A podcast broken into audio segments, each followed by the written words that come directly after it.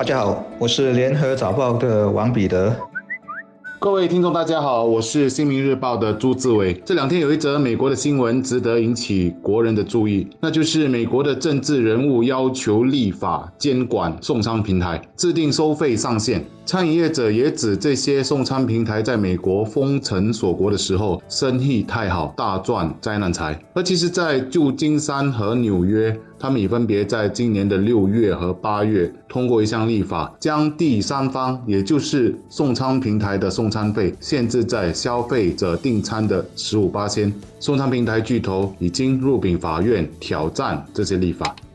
送餐平台问世已经很多年了，疫情一来，他们发展更迅猛，甚至成了关键服务，解决了很多困守在家里的人的三餐，也给了失业者一个门槛很低，马上就能赚到生活费的工作选项。这点我觉得特别功德无量。至于餐饮业者和小贩们，这两年确实很难熬，使用送餐服务是否帮得了忙，我就不太确定了。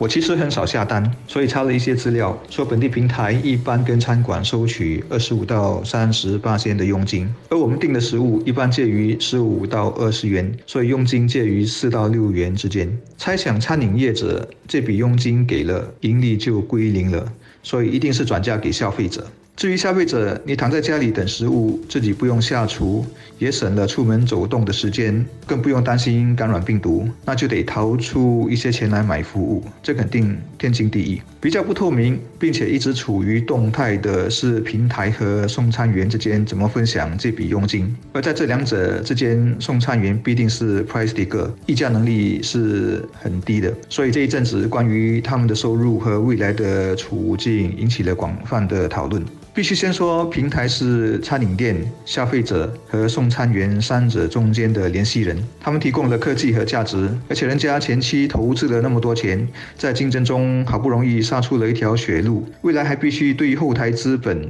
实现盈利的承诺，所以要赚钱是很合理的。但是当它规模越来越大，单子越接越多，而边际成本却几乎零的时候，你说他会慈悲为怀、有福同享，少收一些佣金，也就是。让餐饮店或者消费者少付一点吗？稍微懂得资本运作，或者说白了资本学性的人，大概都知道答案是不可能。我猜想，这是美国一些城市要立法来压制平台的佣金顶线的道理。立法者认为，你只能通过科技和规模效益来获得盈利增长，不能把餐饮业者的那块也吃到只剩下骨头。从更大的角度看，这类立法也有点民粹主义。你可以把它当成是普通小民对华尔街贪婪的一次反击。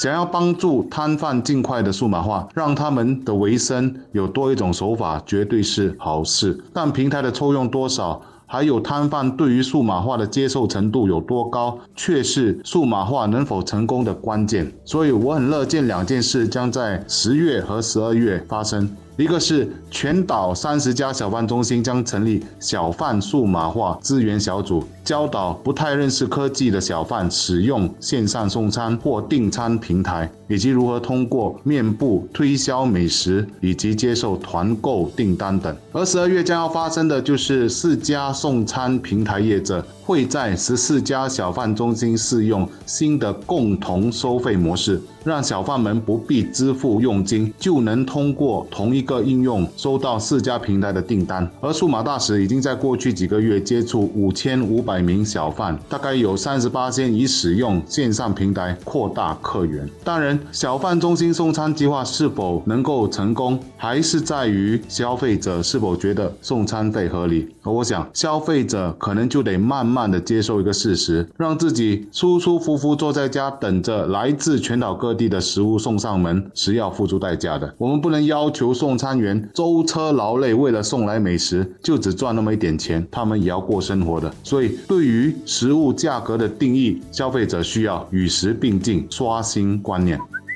而送餐服务还有极为重要的一环，那就是送餐员的生计和保障。政府也已经在探讨如何帮助包括送餐员在内的线上平台接单的自雇人士，关注他们的未来医疗、住房和退休的需求，以及面对可能的工伤和意外时能获得的财务保障等等。我想，政府已经看到数码化对于我们衣食住行方面的冲击，人们如果能善用数码化，将对生活的方方面面带来最大的便利。但当谈到数码化的时候，我总也要适时的提醒一下，总会有国人会在这股来之极为迅猛的数码洪流中跟不上。我想我们应该做的就是带着他们慢慢前进，数码化再加一些人情味，不让他们觉得和整个社会脱节。